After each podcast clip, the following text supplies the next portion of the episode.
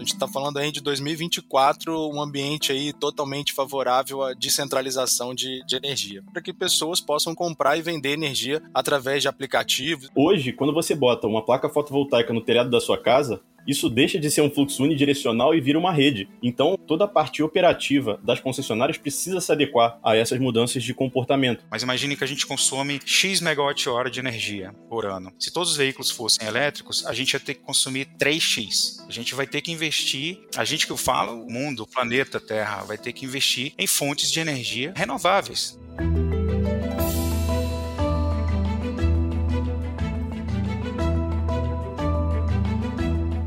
Olá, mentes inquietas e curiosas do século XXI. Estamos começando mais um The Shift, o seu podcast sobre inovação disruptiva. Eu sou a Cristina Deluca. E eu sou a Silvia Bassi e a gente está aqui para falar sobre disrupção, porque, como a gente sempre diz, a ruptura é a única constante do século XXI. E aí, Cristina Deluca, hoje a bola está do teu lado. E qual é a novidade? É, o assunto de hoje a gente vai falar sobre inovação numa área que afeta todo mundo, que é energia, né? É, e a gente está casando isso com inovação aberta, que é uma área que para nós é, é, muito cara, né, Silvia? Que a gente Sim. olha para a inovação aberta e vê como um caminho aí que muitas empresas estão escolhendo, muitas incumbentes, como a gente fala, né, as incumbentes, para impulsionar a sua jornada de inovação. E um dos setores onde ela é particularmente relevante é justamente o de energia, principalmente na área de energia elétrica. Então, uma vez que a inovação deixa de ser commodity e passa a ser um serviço essencial, integrado a novas experiências de consumo, os novos produtos e serviços relacionados à energia exigem investimentos em tecnologias cada vez mais inovadoras.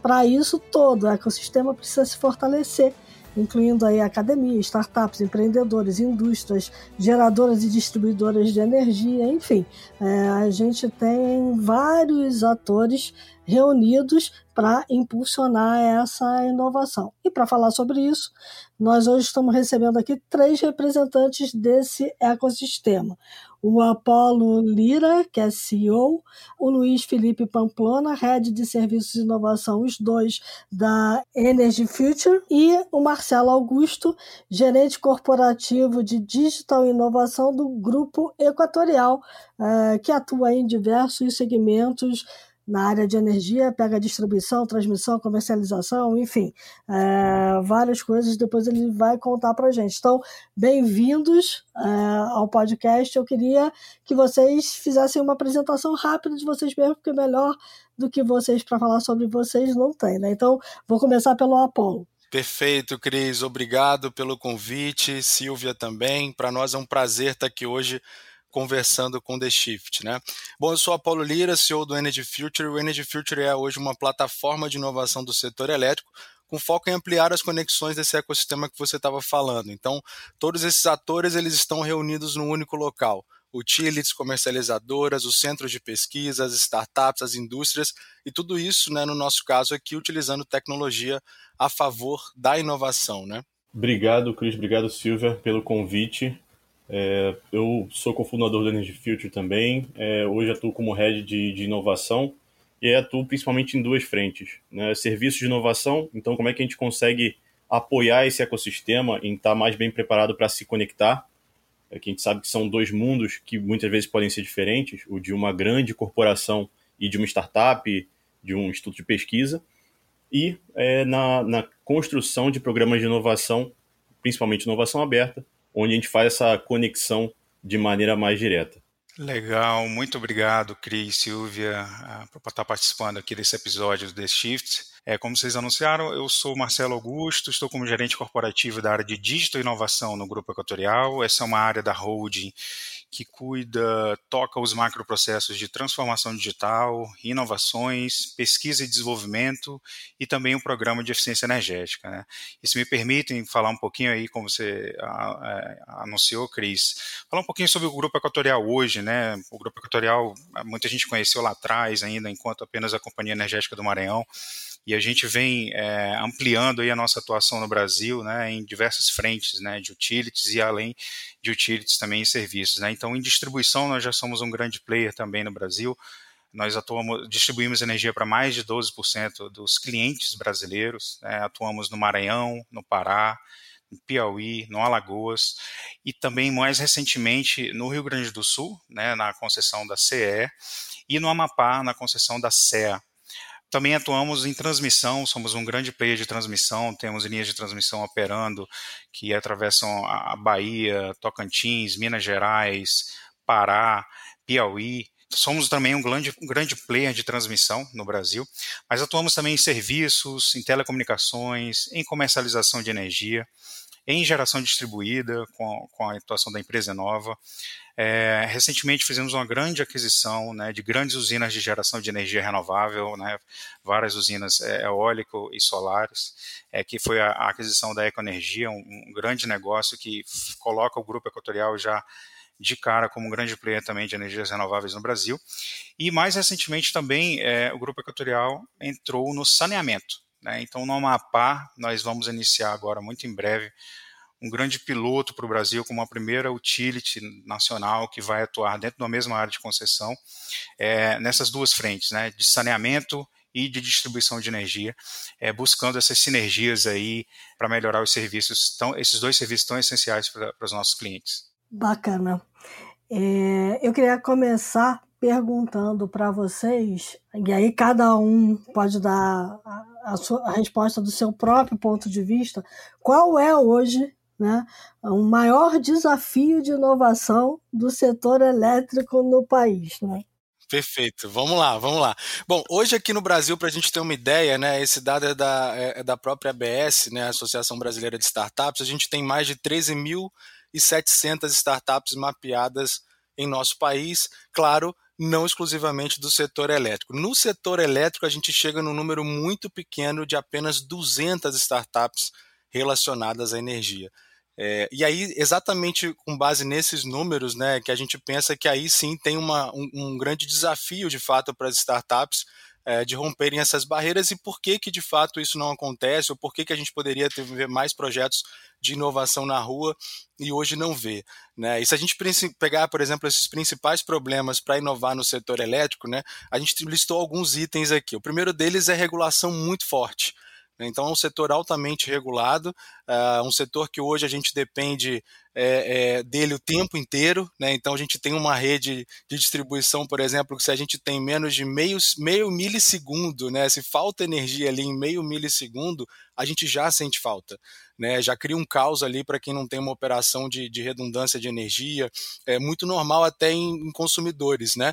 Por isso que a gente fala tanto desses, desses desafios. Então, regulação forte, qualquer coisa que você coloque dentro desse sistema pode gerar um grande efeito colateral.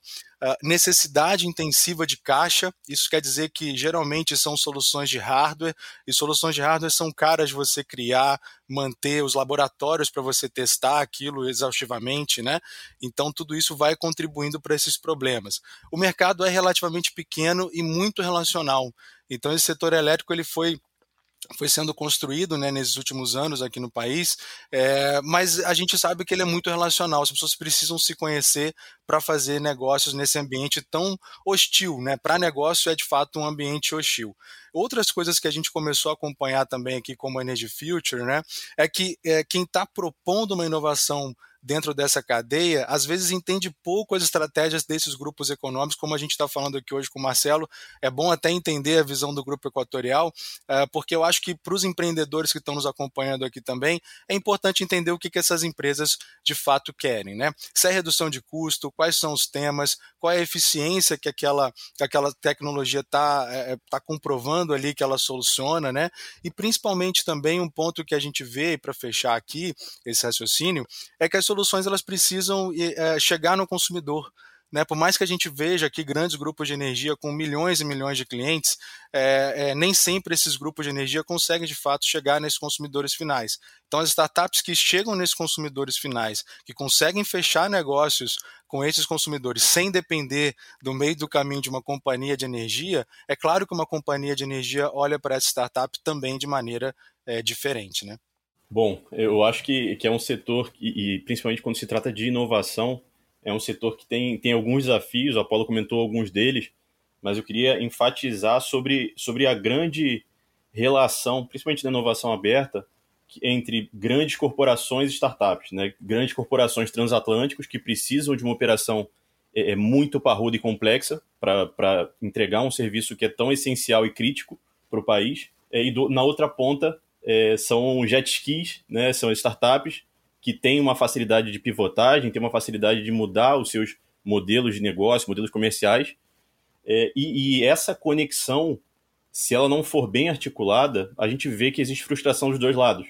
Né? Porque se a startup não consegue entender a complexidade da operação e que, de fato, um, um grande grupo desse não vai conseguir colocar e plugar qualquer solução na sua rede, porque milhões de unidades consumidoras estão dependendo dessa rede, existe uma frustração né, por, por parte da, da concessionária e vice-versa. Se a concessionária também não consegue entregar processos mais ágeis que permitam à startup é, até a, a corporação absorver um pouco dessa velocidade, quase entropia da startup, é, a startup muitas vezes fica frustrada.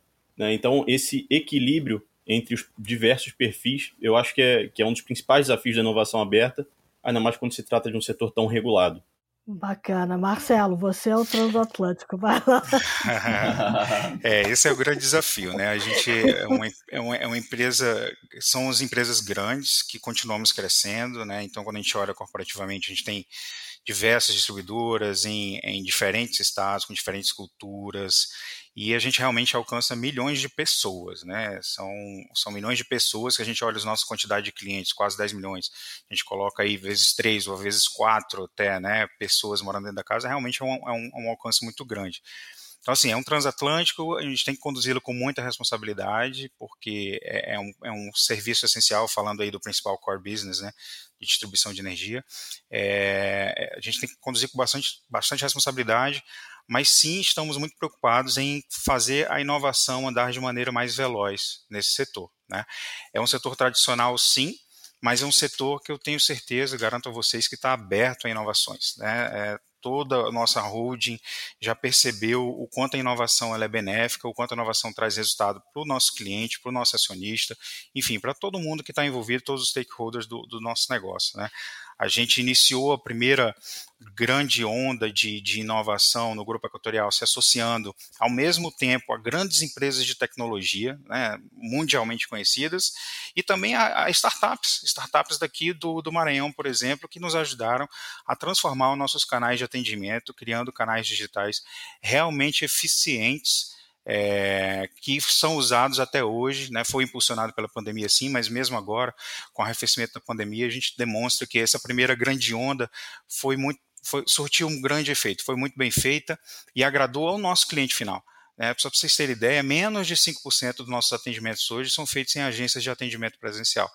Né? Então, assim, são números que mostram por si só que a inovação, a originalidade, ela veio para ficar e a gente tem várias frentes no, no grupo equatorial atuando sobre isso de uma maneira eh, que a gente está concentrando né, nessa área de inovação para poder criar esse modelo, essa, essa, governança no grupo todo, mas com foco em descentralizar, aumentando a maturidade digital do nosso grupo equatorial. Né? Eu digo assim que eu tenho até muito orgulho de ter feito parte inicial aí, desde o início da vida do Energy Future, né, quando foi feito o hub virtual de inovação do setor elétrico, junto com outros players do setor elétrico, onde a gente buscou aí no mercado, né, é, em seis categorias, né, buscar ideias inovadoras que viessem para o grupo equatorial. Depois fizemos, junto com o Energy Future também, um outro hub de, de, de recebimento de propostas, né, que foi o Desafio Equatorial 365, voltado para uma necessidade mais específica da distribuição de eletricidade em Maceió, capital de Alagoas, né,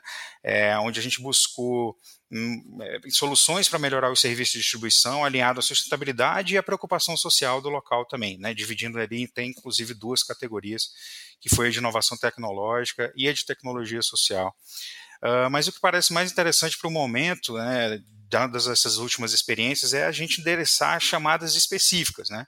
Com dores, uhum. com necessidades mais específicas, é, Cris, Silvia, Apolo, Luiz, é, mais específicas, olhando sobre dois, dois aspectos. Né? Um de mais curtíssimo prazo, para aquelas dores que, que, que, impactam os indicadores operacionais que são é, sentidos pelos clientes e também pelo nosso negócio, né, que requer grandes investimentos, mas também olhando para o planejamento estratégico né, de futuro da hold.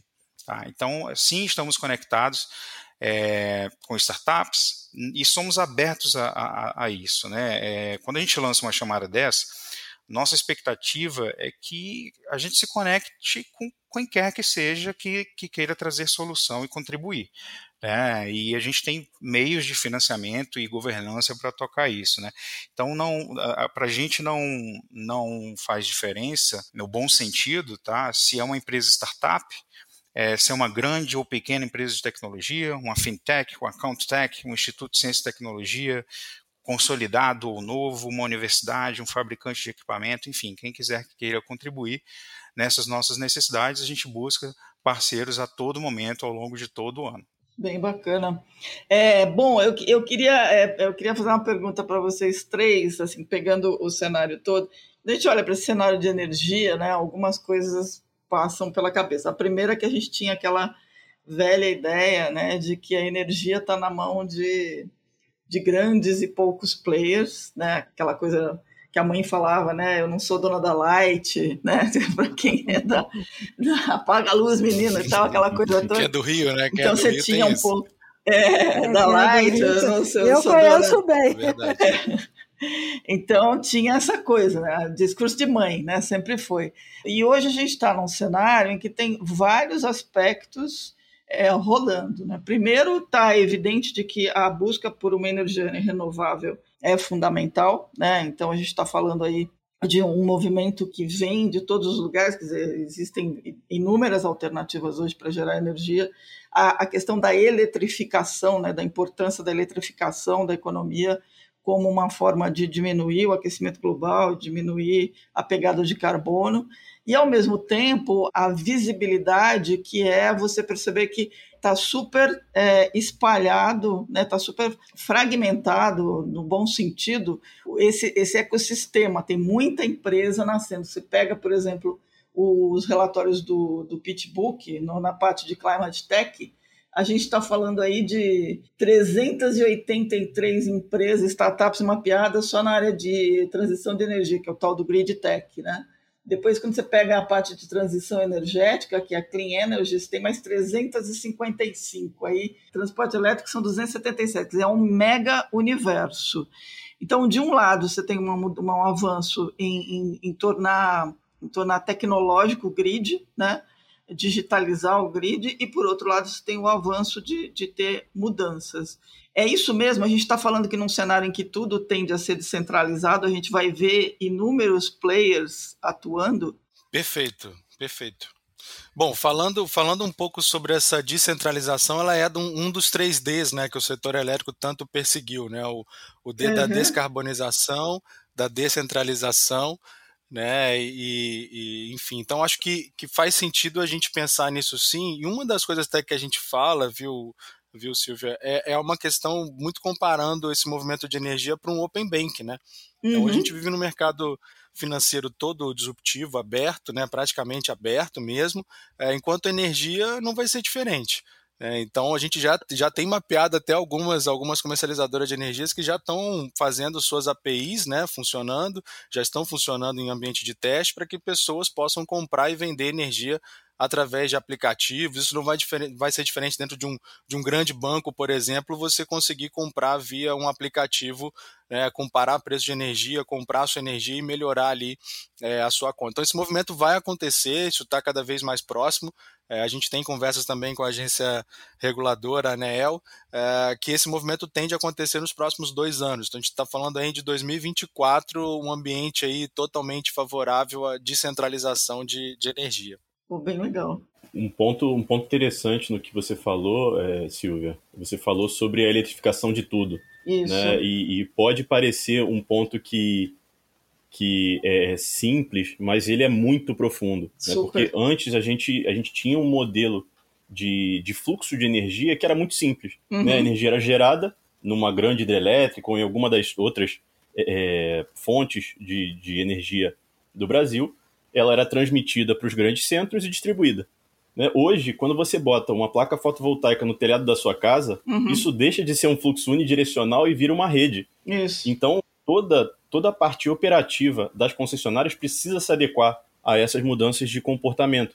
É, o que a gente tinha de horários de pico né, da, da, do consumo da energia, quando a gente impõe um carro elétrico, não tem mais um pico às 5 horas da tarde. Você tem um pico às 7 horas, que é quando o pessoal vai chegar em casa e vai, vai plugar o seu carro na tomada. Perfeito. Então você tem toda uma mudança de, de padrão de consumo de energia que a rede precisa é, é, respeitar né, e se adequar. E isso está gerando mudanças estruturais bem, bem significativas em todo o sistema.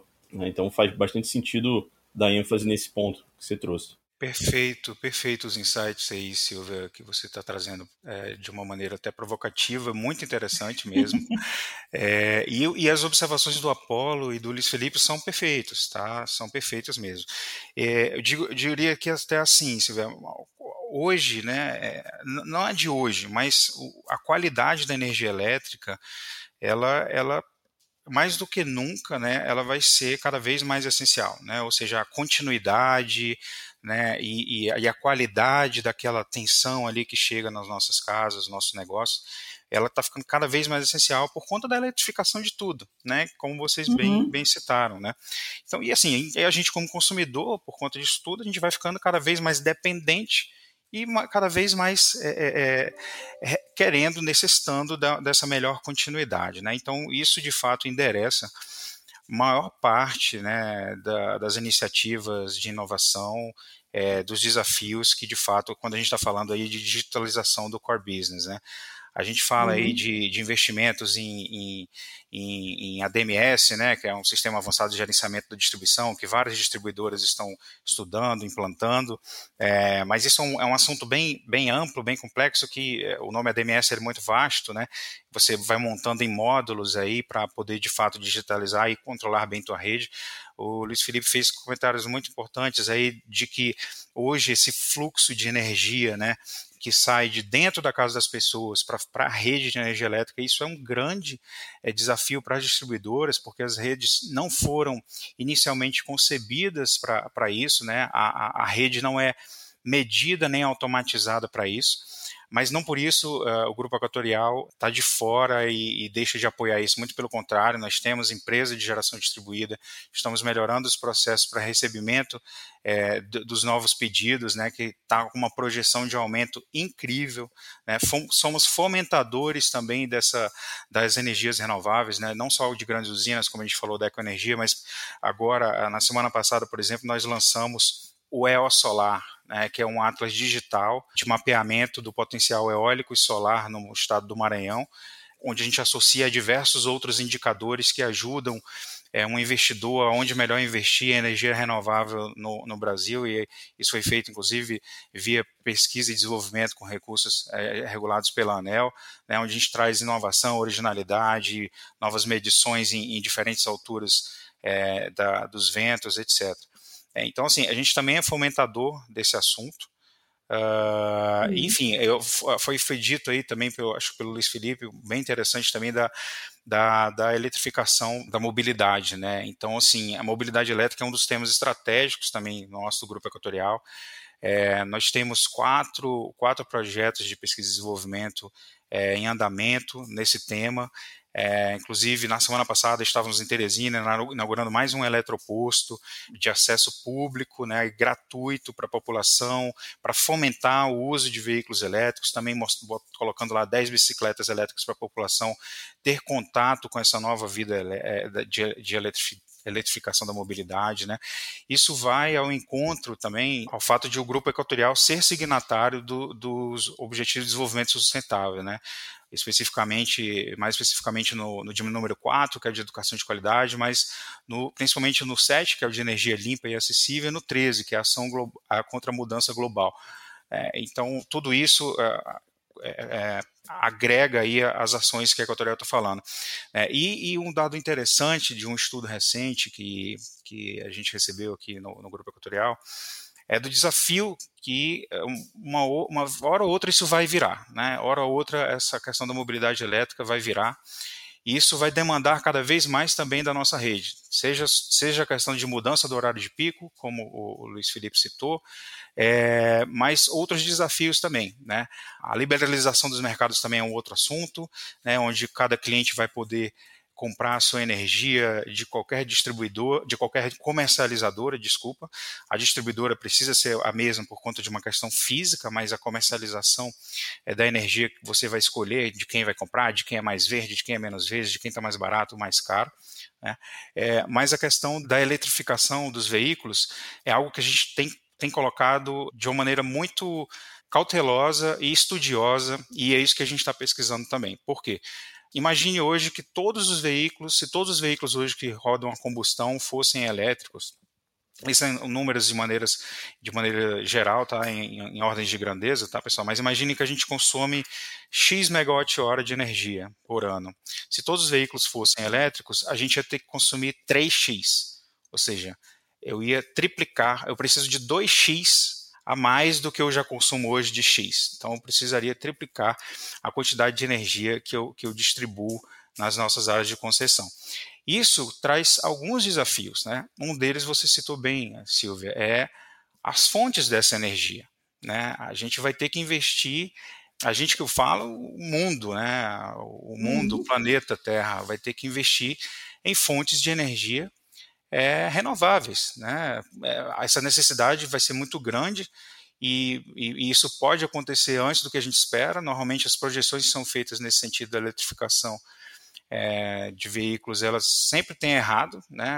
Cada vez mais isso tem sido puxado para mais perto da gente, digamos assim, mais perto do hoje. É, e a gente vai ter que encontrar soluções de geração de energia não poluente. E além disso, para as distribuidoras, para as transmissoras de energia, fica também um outro desafio, que vai além também da digitalização, que vai acompanhando tudo isso, né?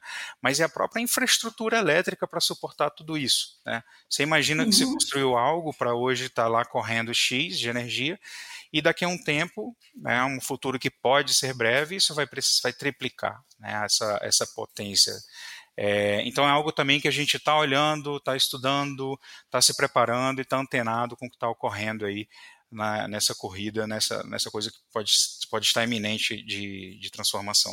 Legal. É muito interessante. Eu estava dando uma olhada, assim, os números do Brasil são todos crescentes, né? Graças a Deus. É, eu estava vendo um estudo da ANEEL do ano passado, em que a gente é, já gerou de janeiro a dezembro 3,5 gigawatts de potência instalada em residências, fachadas e pequenos terrenos, que foi justamente o que você falou, né? Cada vez mais as pessoas estão gerando uma energia que o excedente vai para a rede, está sendo distribuído para outras pessoas, né, que não são geradoras.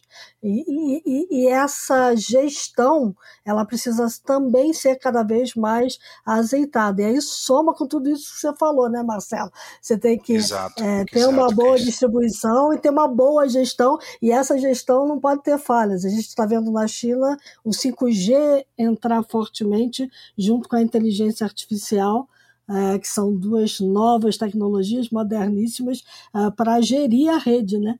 É isso aí, Cris. E, mais, e, e, o que é mais impressionante no estudo é a velocidade, né? Como eu falei, ninguém acerta a curva de crescimento.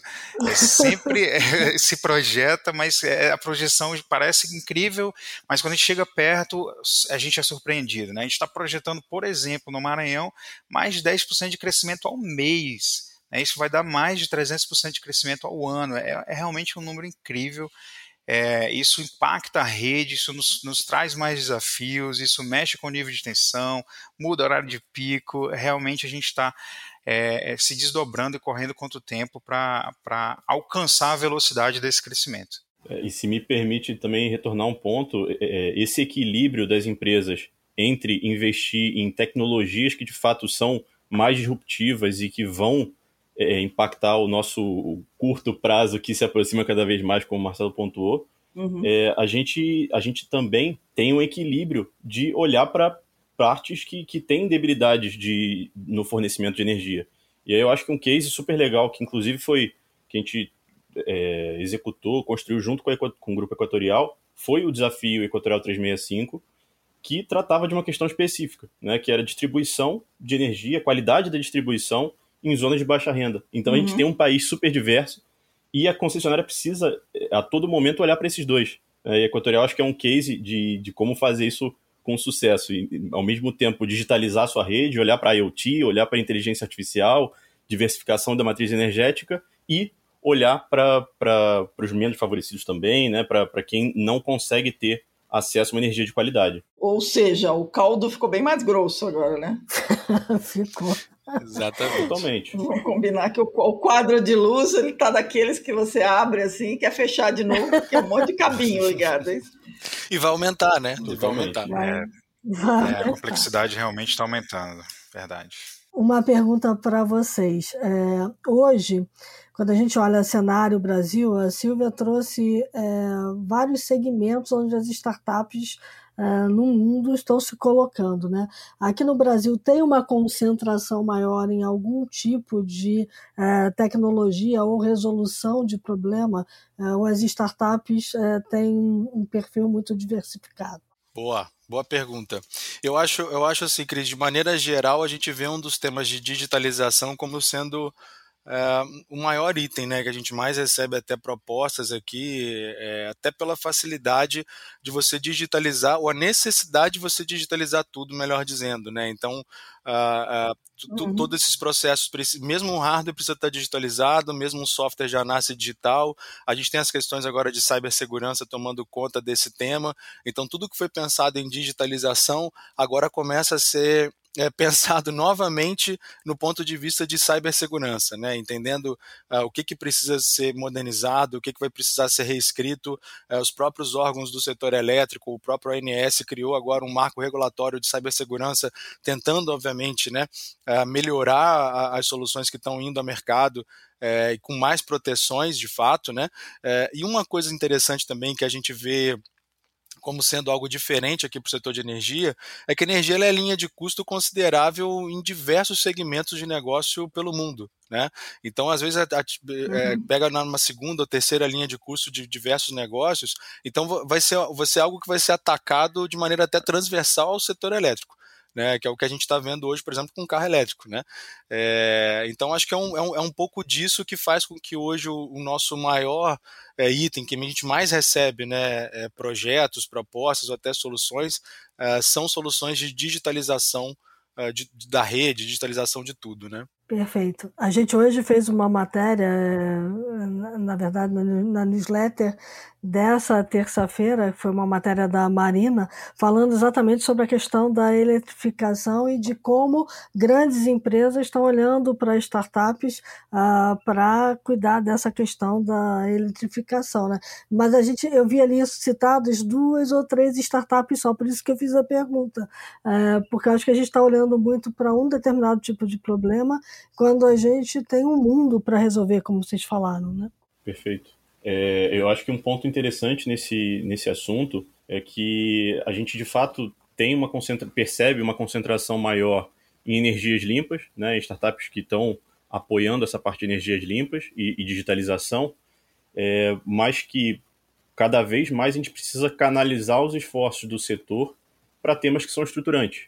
Né? Então, como o Apolo comentou, a cibersegurança, cada vez mais, ainda mais com, com o movimento de LGPD e, e diversos outros que estão vindo aqui com o marco regulatório da ONS e por aí vai, é cada vez mais essa digitalização aumenta a, a superfície de vulnerabilidade das empresas.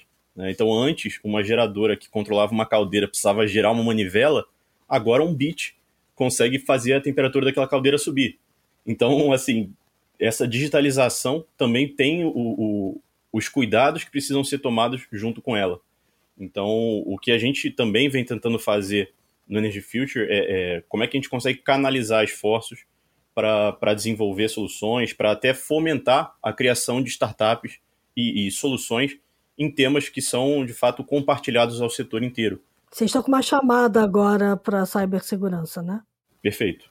Estamos com, com o nosso desafio setorial de cibersegurança, está em etapa de, de seleção, e, e, é um dos, prim, dos primeiros temas né, que, a gente tá, que a gente escolheu, que são transversais, para exatamente fomentar, ajudar a mapear esse ecossistema que, que é pouco, pouco desenvolvido, ainda está tá em passos, está engatinhando é. né, no Brasil e que a gente pretende fomentar junto com essas grandes empresas. Marcelo, a gente fala muito aqui na The Shift e em alguns trabalhos que a gente faz sobre essa questão da tecnologias operacionais com tecnologia da informação, uma junção explosiva em que a gente está uhum. vendo aí ataques de ransomware para tudo quanto é lado, teve problema lá do oleoduto nos Estados Unidos, quer dizer, é, isso também virou um calcanhar de Aquiles para o setor elétrico. Né? É, de fato, cibersegurança é, é um assunto muito relevante, eu acho que não só para empresas do setor elétrico, né? A gente vê aí notícias quase todos os dias.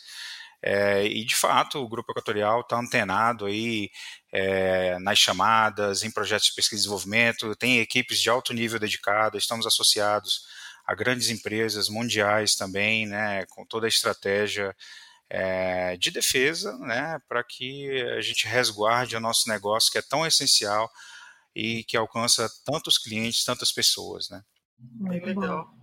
Agora, é, é, tem, tem questões que são específicas do consumidor, pessoa física, e tem questões que são específicas das indústrias. Né? Quais são as grandes inovações dos dois lados em que vocês estão apostando mais e, estão investindo mais? Assim, eu acho que a qualidade da energia, a energia que a gente entrega, né, é independente de quem é o cliente, né? Se é o, o grande cliente, se é um, um cliente pequeno a gente tem a mesma preocupação. Obviamente, a gente sabe que alguns setores industriais requerem uma qualidade de energia maior, e para isso a gente tem atendimento diferenciado em todas as distribuidoras de energia, onde a gente está conectado permanentemente com esses clientes, ouvindo e endereçando soluções, e inclusive orientações gratuitas a, a esses clientes de como melhor utilizar a energia, seja para manter a qualidade, seja para é, ter um, um, um, consumo mais adequado e um, um, valor de fatura de energia mais adequado, tá?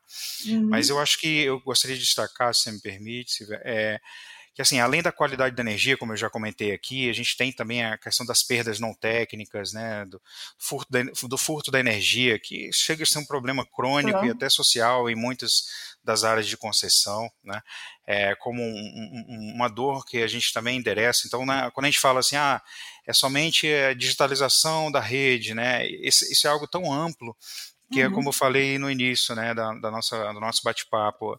Eu acho que a experiência recente mostra que é interessante a gente começar a funilar um pouco essas dores, né, quais são essas necessidades, ser mais específico, até para que a gente ajude a quem queira endereçar soluções a vir com algo mais específico também.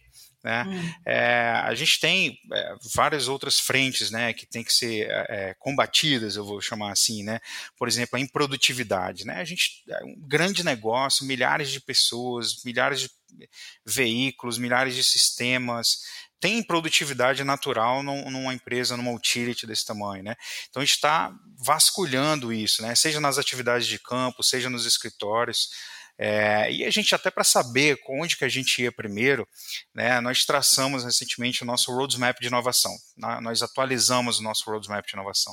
É, então, o ano passado nós conversamos com todas as áreas corporativas do grupo, é, identificamos aí quase 400 oportunidades, priorizamos, organizamos isso em programas de atuação e já estamos conduzindo projetos né, é, relacionados a isso. Né? E muitos deles, né, a gente fala ah, só digitalização da rede e tudo, mas existe muita oportunidade também no negócio. O negócio é grande, o negócio tem muitas áreas meio que precisam rodar bem para que a gente entregue ao final, de, ao final da ponta, para o cliente final, uma energia de qualidade né, e seja eh, operacionalmente eficiente, com inovação é, e trazendo velocidade para essa inovação. Né? Então a gente já está aí conduzindo alguns projetos, implantando, trazendo metodologias ágeis né, para o grupo equatorial, é, implantando protótipos, provas de conceito, MVPs, fazendo validações em cima disso e preparando ao passo que a gente vai conseguindo validar e obter a, as evidências dos benefícios, não só qualitativos, mais quantitativos, e, e a gente se prepara para escalar isso. Né? Então, dentre, dentre essas oportunidades que a gente priorizou, como eu falei antes, a gente está aí aberto a empresas, startups, grandes empresas de tecnologia, pequenas empresas de tecnologia, fintechs, account techs, várias delas já estão em contato conosco, endereçando soluções para essas problemáticas, né? E também os institutos de ciência e tecnologia, universidades, enfim. Uh, a gente vê, a gente percebe aí também, Apolo, Luiz Felipe, que muitas vezes talvez uma startup veja, né, poxa, ah, isso aqui vai ser via o recurso de, de P&D, né, tem que seguir o regramento da ANEL, dos procedimentos de P&D da ANEL, a gente sabe que tem um regramento que tem que ser seguido, sobretudo de originalidade, né, de inovação, é, e que tem que muitas vezes é, é, sair dali é, estudos científicos e tal. Mas a gente tem ajudado né, empresas, startups, menores empresas de tecnologia a a partir desses recursos, né, que inclusive a agência reguladora está revendo os procedimentos de, de, de P&D para trazer inovação e transformar em PDI, né, para pesquisa, desenvolvimento e inovações, então está tá, tá trazendo mudanças para justamente favorecer e facilitar a inserção de, de, de empresas é, que não sejam necessariamente do ramo científico. Né? Mas como é que a gente está endereçando isso nesse meio do caminho? Para ajudar essas empresas a fazer isso. A gente está ajudando a, a, startup a fazer parte, ser parte executora de um projeto de pesquisa e desenvolvimento, associando-se a um instituto de ciência e tecnologia ou a universidade. Ou seja, eu não preciso necessariamente é, ter um player só dentro de um projeto de P&D. Eu posso associar diferentes executores, cada um com sua skill ali, com sua expertise, e aí a gente ganha, tem um ganha, ganha, ganha, né? Ganha a sociedade, ganha o fomento a, a, pequenas empresas, ganha a comunidade científica e ganha, obviamente, o nosso cliente final. Então a gente tem é, investido aí é, quantias vultosas né, em pesquisa e desenvolvimento, com esse, essa, esse recurso que é regulado, ele vem através das, das, tarifas dos consumidores, mas também temos investimentos próprios, né, com, com, com CAPEX, que a gente chama de CAPEX não elegível, também investindo em transformação digital e inovação, não necessariamente seguindo o regramento de PID ANEL. É, então a gente associa tudo isso né, dentro da, da da, da mesma cesta, né? E olha qual vai ser a fonte de financiamento melhor para isso. Ah, dá para enquadrar aqui dentro de, do, do, regramento ANEL? Dá. Então vamos chamar esse player, esse, esse, esse. A gente faz aqui um, um, porque isso aqui tem originalidade, tem inovação, dá para seguir. Então, é mais ou menos assim que a gente tem ajudado a fomentar a inovação e dar ainda mais velocidade para a inovação dentro do grupo equatorial. Legal. Muito bacana, bom. bacana. Um trabalho incrível, né, que o Marcelo tá, tá liderando. É, é, Cris e Silvia, eu não sei se vocês entendem já do P&D ANEEL, né? Vocês conhecem alguma coisa do P&D ANEEL? Já ouviram falar? Era a pergunta que eu ia dizer, o que, que é isso? Opa, então vamos lá, então vamos lá. O, o P&D ANEEL, como o Marcelo estava falando, e, e, claro, o Grupo Equatorial é um dos cases de sucesso de usar bem esse recurso, né, a favor da inovação, é, é uma verba regulada, né, uma verba que a própria agência reguladora ela detém esse poder de regular esse, esse recurso para inovação.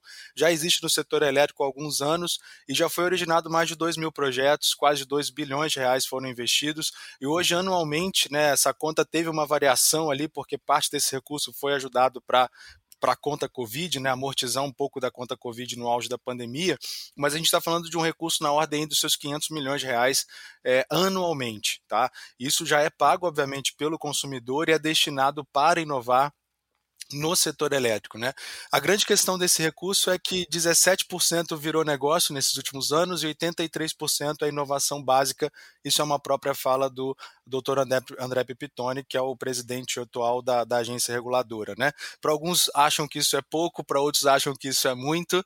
Na nossa visão, há um equilíbrio né, entre você ter a necessidade de investir em inovação básica, investir em inovação ainda experimental, como diz a próprias fases ali da cadeia, é, e negócio, claro, é, um, é uma das coisas que mais a gente consegue ver numa ponta com uma, uma grande corporação como, como a própria Grupo Equatorial ou outros players do setor elétrico, eles enxergam também como um driver de é, voltar de fato aqueles recursos, né, uma vez que foram investidos, pensar num aproveitamento melhor é, daquela, daquela verba. Né?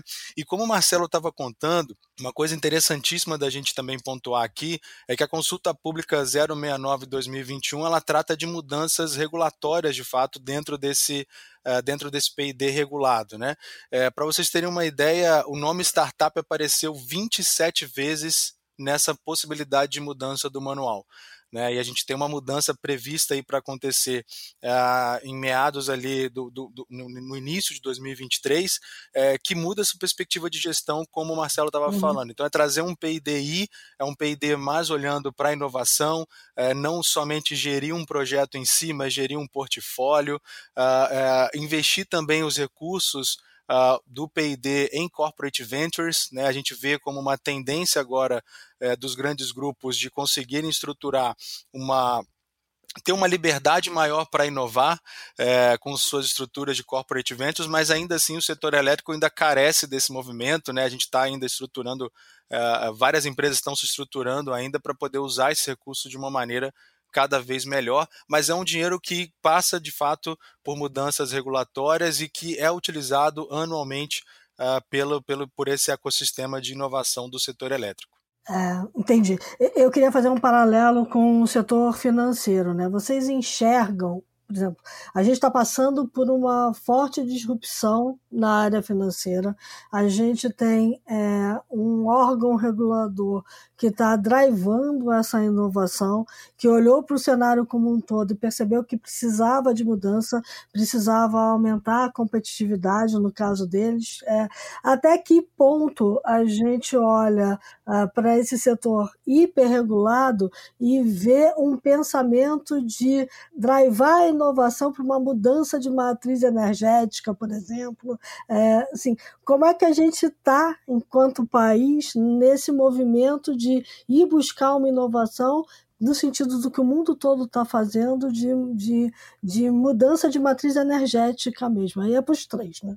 Eu acho que como o Apolo citou, é, Cris, é bem interessante a pergunta, mas eu acho que como o Apolo citou, acho que a, a, que pese seja, seja um negócio bem regulado, a, nós entendemos que o ente regulador, a ANEL, está olhando para frente, é, pensando nessas disrupções também, né? Essa consulta pública que o Apolo citou, ela vem muito para mudar a forma como a gente pode investir esse dinheiro que já é pago na tarifa, ou seja, todos nós enquanto consumidores já pagamos uma parte da tarifa justamente para esse programa de pesquisa e desenvolvimento, mas como que a gente pode é, diversificar mais o uso desses recursos para inovação, é, para uso é, é, é, em startups, em joint ventures, como o Apollo citou. Né? Como é que a gente diversifica para poder a gente acelerar a inovação nesse sentido? É, e eu acho que é, mais importante de tudo é, como eu falei, a diversificação, né? não só a mente na, na parte da, da pesquisa científica inicial, mas de fato algo que seja mais de curto prazo, mais palpável, mais tangível para o nosso consumidor. Afinal, ele quem está pagando esses recursos, né? Então, é, eu, acho, eu entendo também que a própria agência reguladora tem outras frentes que estão é, indo ao encontro do que está ocorrendo no resto do mundo também, né? que é o próprio fomento à mobilidade elétrica, que é o próprio fomento aos serviços auxiliares, né? que são a possibilidade das distribuidoras é, é, prestarem outro tipo de serviço, né, é, é, usarem de uma melhor maneira toda esses, essa, essa geração distribuída que existe em nossas redes. Né. Então eu vejo a própria, a própria liberalização dos mercados, né, que é o que Hoje a gente paga para a distribuidora de energia né, o, o, serviço por ela distribuir, paga na mesma conta a, a, geração da energia e a comercialização da energia, além dos tributos. Né? Então, com a, com a liberalização dos mercados, você vai ter a possibilidade de escolher de quem você vai comprar a energia. Então, é, eu acho que sim, tem várias frentes andando em conjunto, em paralelo, para que o, o, setor elétrico é, faça, acompanhe a disrupção que está acontecendo no mundo todo. Então você acredita num Open Energy? Como teve Open Energy, Open com certeza. Tá aí, com certeza, Open Energy, estamos caminhando para isso. É isso aí. Essa questão da Open Energy, ela é, ela é super interessante, e aí me leva para uma pergunta que é a seguinte, do mesmo modo, o Open Finance e o Open Banking agora estão num, num, são fases né, que vão, vão abrindo o espaço e passa por um, por um processo super importante de educação do consumidor, né? Tem duas coisas. Primeiro que no caso do Open Banking Open Finance, a grande mudança é que o cliente passa a ser dono dos seus próprios dados, né? E decide para quem é, para quem vai conceder a, a, visibilidade do dado e, portanto, poder re, re, retirar disso alguma vantagem para ele.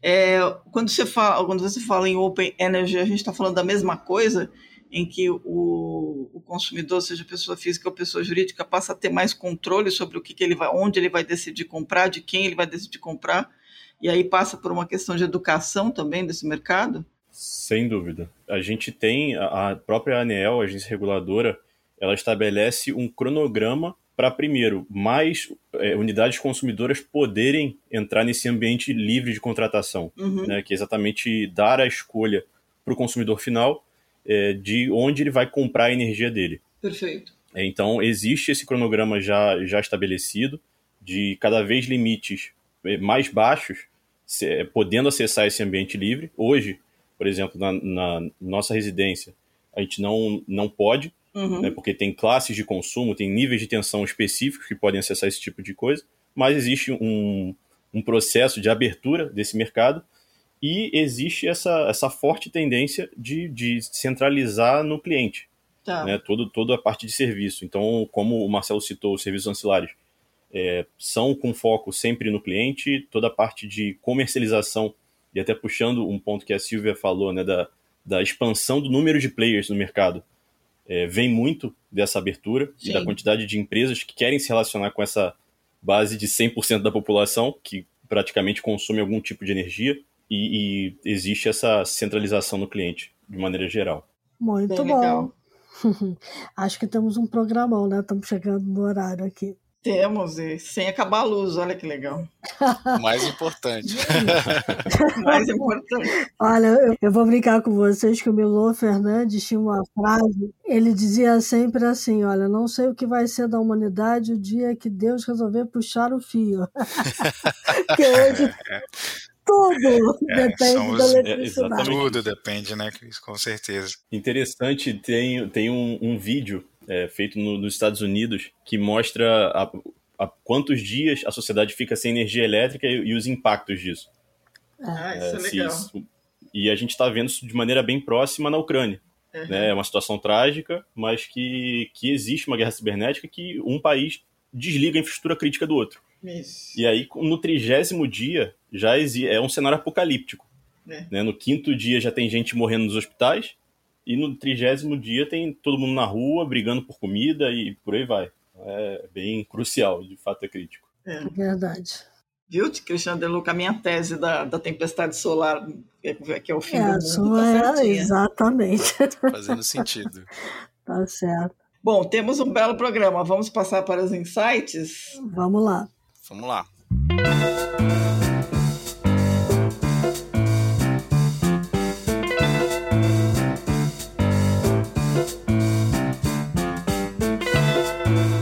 Quem quer começar?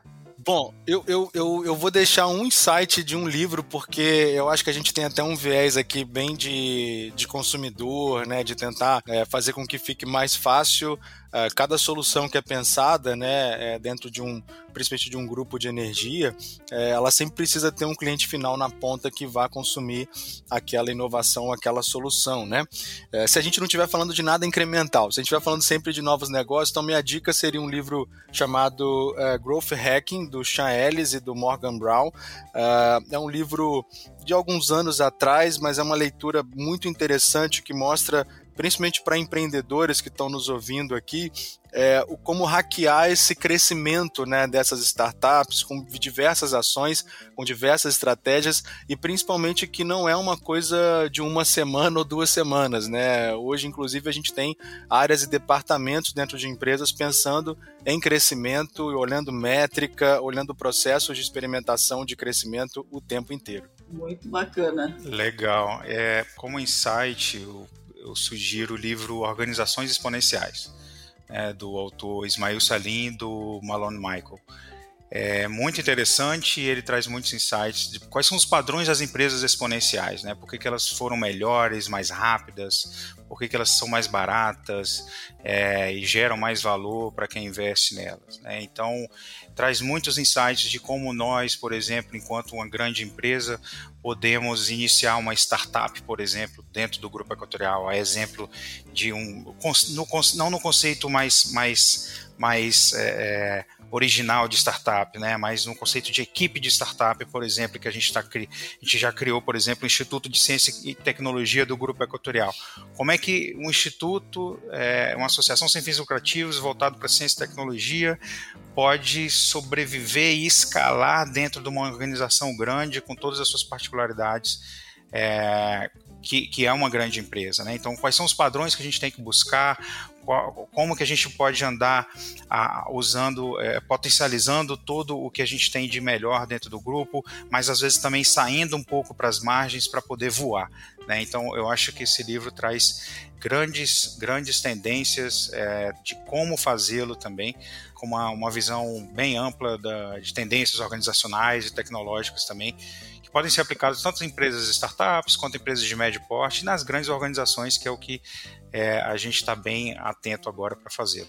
Muito bom. Muito bom.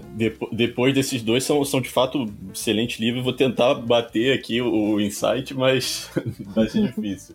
É, tanto Growth Hacking quanto organizações potenciais exponenciais são, são excelentes.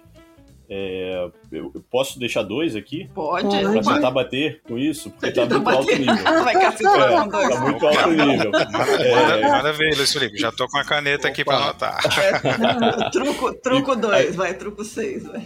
É, eu acho que o livro mais, mais generalista é o High Output Management, que é do Andrew Groove. É, tá. Ele fala sobre como você estruturar, na verdade, equipes de alta performance que crescem, e aí isso vale desde a startup até a corporação. Claro que são desafios diferentes em cada uma, mas esse é a primeira. E aí um outro que é nacional e que vale muito para o empreendedor é, se chama Smart Money, do João Kepler, uhum. que é um, um, investidor anjo super renomado do Brasil. E ele instrui, é, ele passa vários insights de como você conseguir financiamento para sua ideia, para sua startup, para sua proposta. É, e é bastante enriquecedora a, a leitura. E são esses dois. Muito bacana. Muito legal. Muito bom. Então, é, tem um moço que é um australiano que agora tá, virou americano, que chama Saul Griffith. Ele nasceu na Austrália, depois ele, ele estudou no MIT, agora ele virou californiano. Ele é um engenheiro, ele é inventor, ele recebeu a Bolsa MacArthur, ele é um serial entrepreneur e ele criou um, uma empresa de pesquisa e desenvolvimento chamada Other Lab, que investiga o, o, uso de energia nos Estados Unidos, e uma organização, uma ONG chamada Rewiring America, que ele defende o seguinte, que a eletrificação de tudo está para a crise climática, assim como a vacina esteve para a Covid-19. Então a gente precisa eletrificar tudo. Essa é a proposta dele. É, e ele diz que, que é necessário que a gente consiga imediatamente achar um jeito de fornecer eletricidade com energia sem carbono. E aí tem um livro dele que eu estou extremamente curiosa para ler, que ele soltou recentemente, chamado Electrify, Electrify, é um, uh, um playbook otimista para o futuro de uma energia limpa.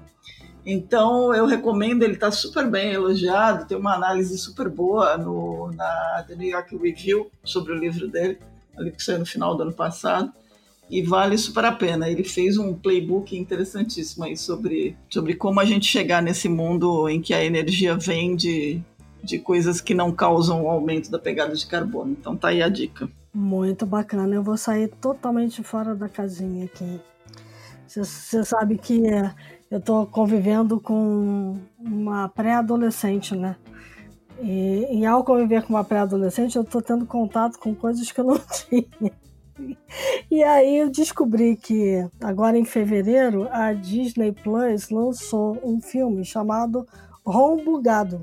O Bugado conta né, a história de um menino, Barney, que é um aluno meio desajeitado do ensino fundamental, que ganha um novo dispositivo digital do pai dele, que é um computador um robô computador, né? uma espécie de assistente digital.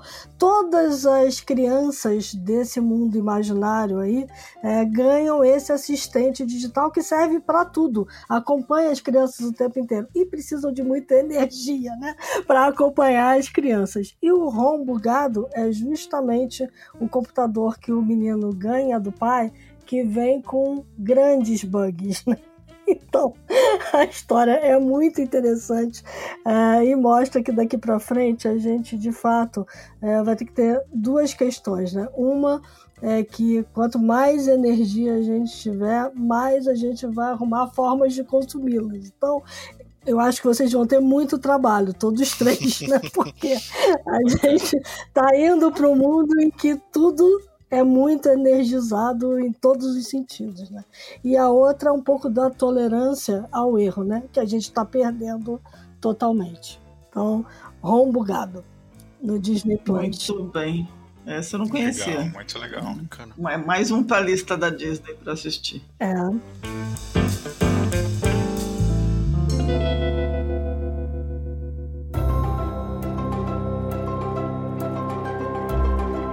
Gente, é, chegamos aqui ao fim. Luiz, Apolo, Marcelo, queria super agradecer vocês pela presença, pelo, pela, pela generosidade de gastar um tempo com a gente. É, foi uma conversa muito bacana. Acho que tem essa é uma conversa que tem vários segues, né? Não, não acaba aqui, pelo contrário, né? Ela só tende a aumentar. Mas queria super agradecer a vocês aí e esperar que a gente possa ter outras conversas mais para frente. Sem dúvida. Obrigado, viu? Obrigado, Cris. Obrigado, Silvio. Sem dúvida, nós te agradecemos. Muito obrigado mais uma vez aí pelo convite. Foi um bate-papo super leve, super interessante, temas muito relevantes. Temas que é muito bom ouvir vocês também, né? De como vocês enxergam o nosso negócio, o que, vocês entendem do que, é interessante. E, e, e assim, é, estamos abertos também a novos bate-papos é, para dar continuidade, porque, como você falou, é, o tema é amplo é, e temos muitos desafios e queremos andar todos juntos para endereçar as soluções para esses desafios. Mais uma vez, muito obrigado e parabéns aí pela condução. Maravilha, obrigada. Bom, para todo mundo que nos acompanhou, dicas, sugestões, críticas, elogios, news.theshift.info. Lembrem-se que a The Shift não é só podcast, a The Shift tem muito mais. Visitem o site www.theshift.info. Assinem a newsletter, ela é gratuita, tem, vai todo dia para sua casa com um monte de coisa bacana. Gostou do podcast? Dê um like, por favor.